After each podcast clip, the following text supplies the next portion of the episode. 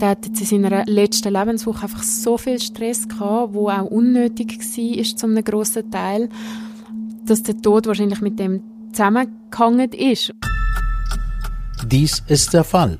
Ein Podcast vom Beobachter. Mein Name ist Erik Fackung.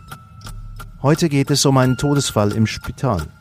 Ein 99-jähriger Mann stirbt, an sich nichts Ungewöhnliches, doch seine Tochter stören die Begleitumstände. Und sie stellt Fragen. Jasmin Helbling, du hast den Fall in der Ausgabe vom Beobachter vom 7. Januar 2022 beschrieben. Wo fängt denn die Geschichte an? Die fängt in einem Altersheim an in Zürich im letzten Sommer. Dort hat Paul Steiger, das war ein 99-jähriger Mann, gewohnt.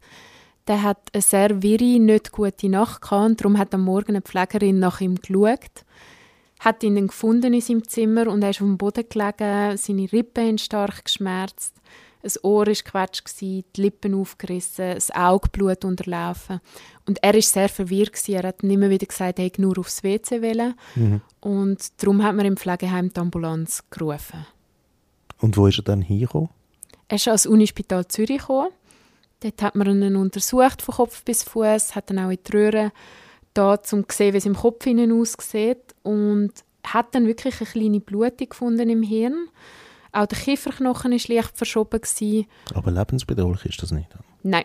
Nein, lebensbedrohlich war es nicht. Gewesen. Es hat auch keine Sofortmaßnahmen gebraucht. Man hat einfach gefunden, man will ihn ein paar Tage Tipp halten und beobachten. Und trotzdem, dann ist was passiert? Ist er gestorben, eine Woche später.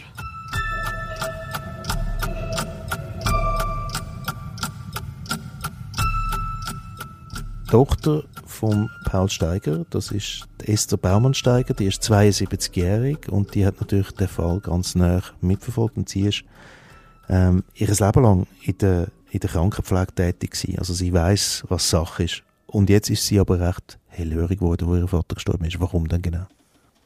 Das ist wichtig, dass du das sagst. Sie hat 40 Jahre in zwei Spitäler geschafft, vor allem als Aktivierungs- und Ergotherapeutin. Und sie weiß natürlich ganz klar, wie es dort abläuft, wenn man informiert werden muss, was nicht passieren Und sie hat einfach gefunden, dass in dieser Woche so viele Sachen vorgefallen sind, die nicht nach Plan gelaufen sind. Also es hat Fehler gegeben, Missverständnisse, Widersprüche, wo sie einfach nicht happy war damit. Hast du noch ein Beispiel dafür?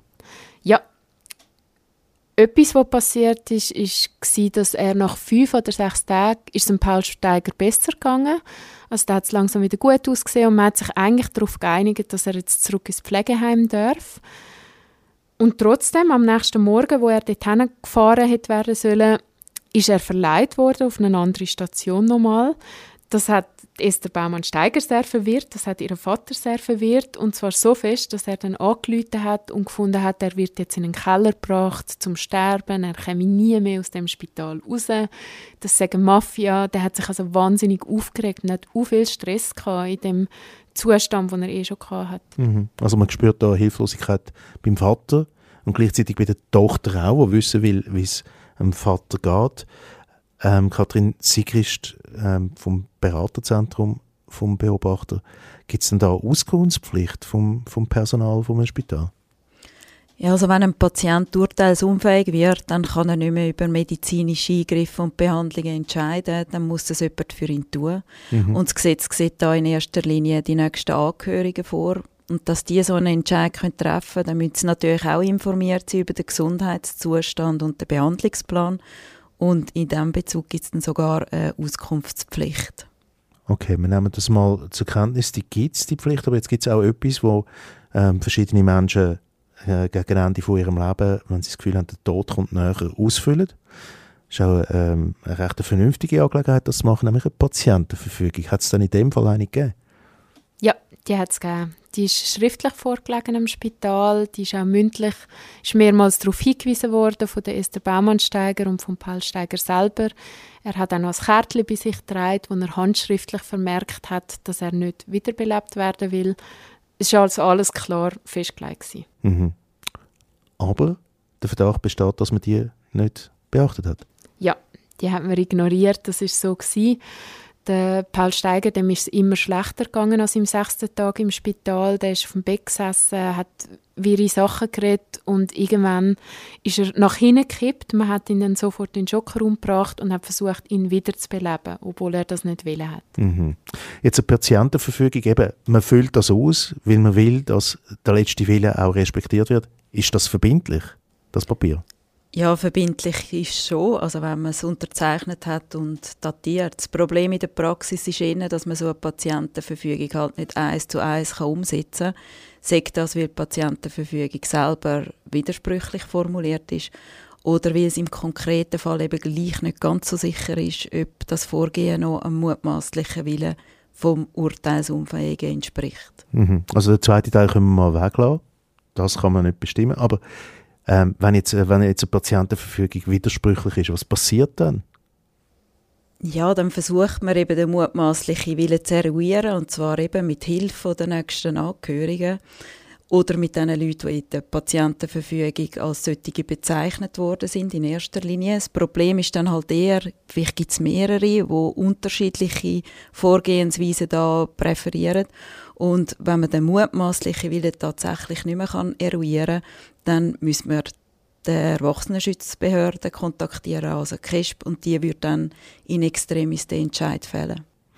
Es ist keine einfache Sache, so eine Patientenverfügung auszufüllen, natürlich, je nachdem, ähm, was man meint, was man könnte bekommen. Aber gibt es irgendwelche Tipps dafür, wie man so eine Patientenverfügung sollte ausfüllen sollte?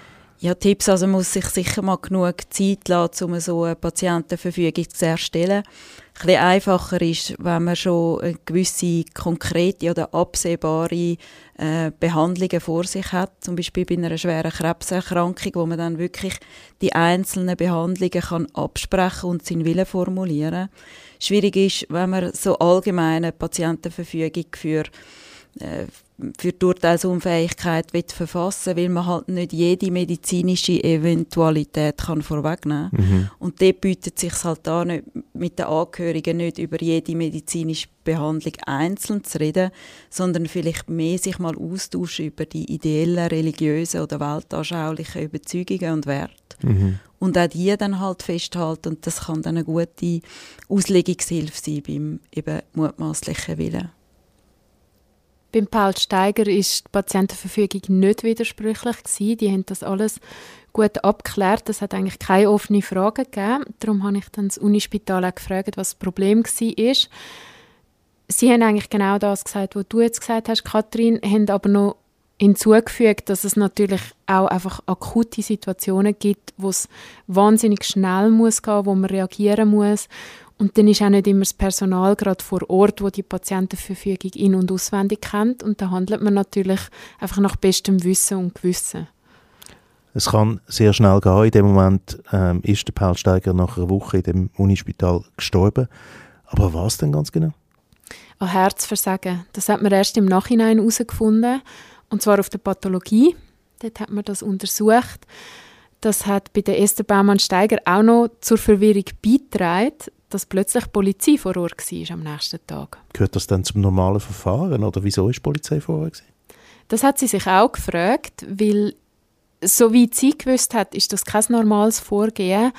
Sie hatten die Frage auch gestellt im Spital und hat nie eine befriedigende Antwort darauf bekommen. Die Frage hat sich eigentlich erst geklärt, als ein Beobachter nachher gefragt hat, nach einem halben Jahr. Und dort hat sich herausgestellt, dass es in dem Fall eben schon das normale Vorgehen ist. Dass wenn jemand gestürzt ist, dass man super abklären muss, hängt der Tod mit dem Sturz zusammen? Ist vielleicht sogar jemand schuld gewesen? Also wäre jetzt im Pflegeheim zur Zeit vom Sturz jemand der gewesen, der den mal geschöpft hat oder mhm. was auch immer? Ähm, dann, dann wäre das natürlich, dann wäre die Schuldfrage ganz eine andere. Mhm. Darum ist die Polizei zum Spital gerufen worden, die haben mit dem Pflegeheim geredet, die haben das alle super, alles super abgeklärt und in der Pathologie hat man dann herausgefunden, dass es Herzversagen war. Also dass Todesursache nichts mit dem Sturz zu tun hat. Trotzdem man hat man so das Gefühl, wenn man sich ähm, den Fall anlässt und auch liest, darüber, dass es wie eine Verkettung ist von, von Umständen, von Fehlern und so weiter und so fort. Täuscht der Eindruck dann? Also wie wenn es total unglücklich gewesen wäre alle meinen es eigentlich gut und trotzdem passiert das. das ist so, darum ist Esther Baumann-Steiger auch extrem frustriert dann nachher. Ich glaube, das Herzversagen, das hat halt auch nicht geholfen, weil das ist oft durch Stress ausgelöst und der 99-Jährige hatte jetzt in seiner letzten Lebenswoche einfach so viel Stress gehabt, wo auch unnötig war, ist zu einem grossen Teil, dass der Tod wahrscheinlich mit dem zusammengehangen ist. Und sie sagt auch immer wieder, dass dass man mit 99 stirbt, das ist nichts Außergewöhnliches. Aber wie er gestorben ist, das tut ihr weh. Mhm. Dass sie einfach findet, es ist eine Würde, die nicht ähm, geachtet worden ist, Wünsche sind missachtet worden. Und für sie persönlich ist es einfach wahnsinnig frustrierend gewesen, dass sie Antworten nicht bekommen hat zu Fragen, die sie gestellt hat. Es steht ja in dem Artikel, dass sich, dass sich die Tochter nichts anderes wünscht als klare Antworten. Genau. Hat sie versucht, hier noch überzukommen später? Ja, sie hat das super gemacht, vorbildlich. Sie hat sich an die Ombudsstelle vom Krankenhaus gewendet und hat ihre Fragen wirklich schriftlich eingereicht. Man ist dann auch gerade auf sie zugekommen, hat dann ein paar Antworten geschickt. Für sie ist das aber einfach nie befriedigend gewesen. Sie hat immer wieder nachgehakt, ist auch zu einem Gespräch eingeladen worden, aber leider ist auch das wieder sehr schlecht verlaufen. Und zwar ist dort der Leiter der Abteilung gewesen, der hat nicht mal gewusst, um wer es überhaupt geht, der hat den Namen vom Patienten nicht kennt hat er dann auch nicht weiterhelfen können in dem Sinn. Auch ein zweites Gespräch ist wieder ähnlich verlaufen. Also einfach ein Umgang, wo sehr frustrierend ist für sie, wo jemand verloren hat. Jetzt kann man sich vorstellen, klare Antworten, da gibt es vielleicht ein moralisches Recht drauf, aber gibt es auch ja, ein juristisches Recht auf eine klare Antwort? Ja, so schön wäre es, wenn einem das Recht würde, klare Antworten garantieren, aber das gibt es natürlich nicht. Aber ich finde gut, dass Esther Baumann-Steiger an die Ombudsstelle gelangt ist, wäre grundsätzlich auch der richtige Ort, um so Fragen zu klären. Aber ja, ist sicher ein bisschen ungünstig gelaufen jetzt in diesem Fall und hat sie zu Recht wohl frustriert und unbefriedigend zurückgelassen.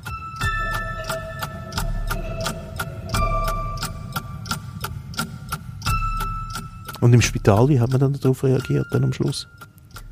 Man hat sich bei ihr entschuldigt. Man hat sie auch nochmal zu einem Gespräch eingeladen. Mir gegenüber hat das Spital nicht so viel zum konkreten Fall können sagen, weil die Schweigepflicht bis über den Tod rausgeht. Also ich habe vor allem allgemeine Antworten bekommen. Und bei der Esther Baumann-Steiger ist es jetzt so, dass der Todesfall, der liegt ein halbes Jahr zurück und sie hat weitergemacht. Also sie hat das können verdauen für sich. Sie ist zwar unbefriedigt, wie das abgelaufen ist. Sie hat es auch klären, damit das Spital kann handeln kann, dass man dort vielleicht mal zusammensitzt, schaut, was kann man im nächsten Fall besser machen. Aber sie will jetzt einfach damit abschließen und es hat zum Glück eine schöne Beerdigung gegeben, auch mit der ganzen Familie, mit Freunden, wo ihr dann geholfen hat. Herzlichen Dank für das Gespräch, Jasmin Helbling und Katrin Sigrist. Der Fall. Ein Podcast vom Beobachter. Produktion Erik Facon und Carlo Lardi. Nachzulesen ist diese Episode im Heft Nummer 1 vom Januar 2022.